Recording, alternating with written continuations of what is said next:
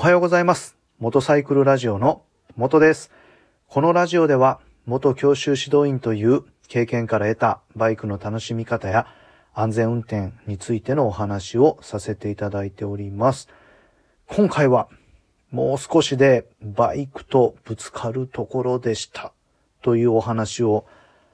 させていただきたいと思います。えー先週のことなんですけど、えーバイク通勤の、えー帰りですね。だいたい夜8時ぐらいだったと思うんですけど、えー会社の、えー近くにですね、えー止まれ、一時停止の標識がありまして、で、えーまあ、いつもその止まれでは、えー止まってですね、で、そこの道を左に曲がるんですね。えー T 字路の交差点になっているので、えーまあ、道としてはですね、えー右から来る車と、まあ、左から来る車がいるわけなんですけど、えー私はその止まれを止まって、左に曲がるに、え当たり、まあ、右側から車がね、来ていないかっていうのを、まあ、一番こう、注意をして、え見るわけなんですね。まあ、右から車が来ていなければ、えーそのまま左に曲がっていくことができるんですけど、そこの場所っていうのが、えー左側に建物があって、えー左の状況が見にくいんですね。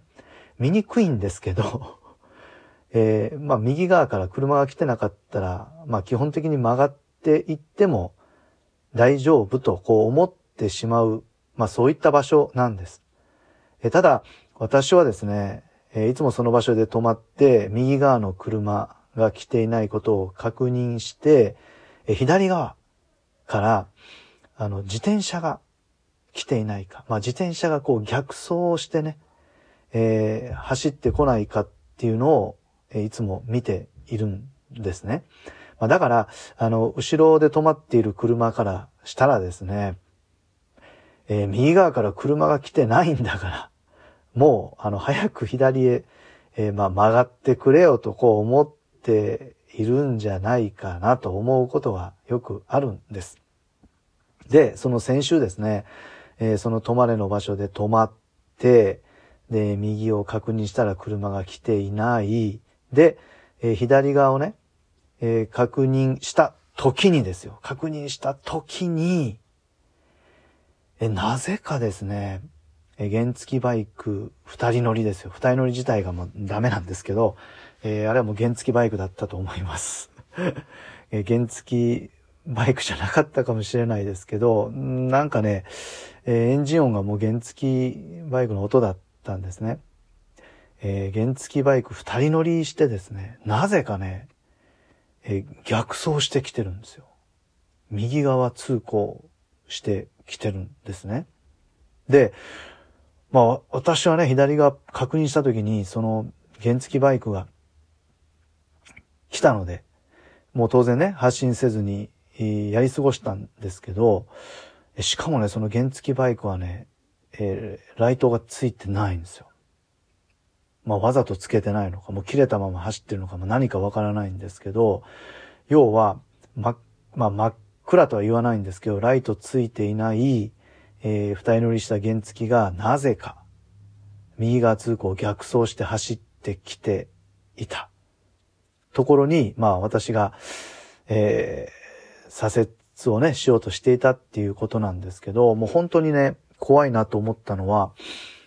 その止まれの場所で、えー右側からね、車が来てなかったら、まあ大体の人がそのまま左に曲がっていくんですけど、その左から逆走してきた原付二人乗りのバイクをもうね、見ていなかったら、えそこで、まあ、正面衝突するような形になるわけなんですけど、まあ、本当に、いつもね、その止まれ止まって右見て左見てっていうことをしているんですけど、まあ、本当にまあ良かったなって思ったのと、うーん、なぜ右側通行して、えー原付二人乗りのあのバイクは来てたのかっていうね、もうなんか、あの、もう不思議な感じが頭の中でこう、もやもやしてですね、まあその後本当に、まあ二度ね、こんなことがあったら怖いと思って、その後もこう気をつけて走ってね、帰ってはいたんですけど、まあ改めてですね、この、やっぱり泊まれ、泊まれの場所って、だいたい見通しが悪いところに、えー、こう、標識、まあ地面のね、表示が設置、ペイントされてることが多いんですね。で、まあ私の中では、あの、止まらないと、しっかり確認ができない場所という認識を持って止まっています。ね、おまわりさんに捕まりたくないから止まる。ね、まあ間違ってないんですけどね、間違ってないんですけど、やっぱりね、えー、止まらないと、しっかり確認ができない。えー、そういったとこにね、止まれが設置されているってなれば、まあ今回のようにね、やっぱり見通しが悪かったら、しっかりこう止まってね、確認しようというね、えー、まあこの習慣があったから、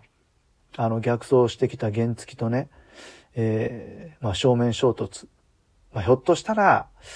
ね、曲がった後に、原付が来て、まあうまくね、かわせたかもしれないですけど、まあ、かわせたとしてももうほんとドキドキしたと思います。で、その原付の速度もおそらく50キロぐらい出ていたと思うので、まあ本当にね、鉢合わせになった時に、まあ自転車でも、自転車のまあ速度でもね、えー、向こうから自転車が来てて、あの人どっち避けるのかなと。左に避けようと思ったら向こうも同じようにこう避けてきたっていうことってあると思うんですけど、まああの遅い速度でもですね、なんかこうあたふたするのに、50キロぐらいでね、来られたら、まあ、冷静に対応できないだろうなというふうに、えー、思いました。まあ、あの、改めてですね、えー、泊まれの場所で、えー、ね、まあ、標識があるから、まあ、おまれさんにね、捕まりたくないからではなくて、えー、本当に止まらないと、こう、安全が確認できない、えー、そういった場所っていう認識をね、まあ、改めて、えー、持つことが、まあできたので、何なんでしょうね。こうプラス思考で 考えるべきなのか、まあどうなのかっていうことなんですけど、まああとはね、本当に、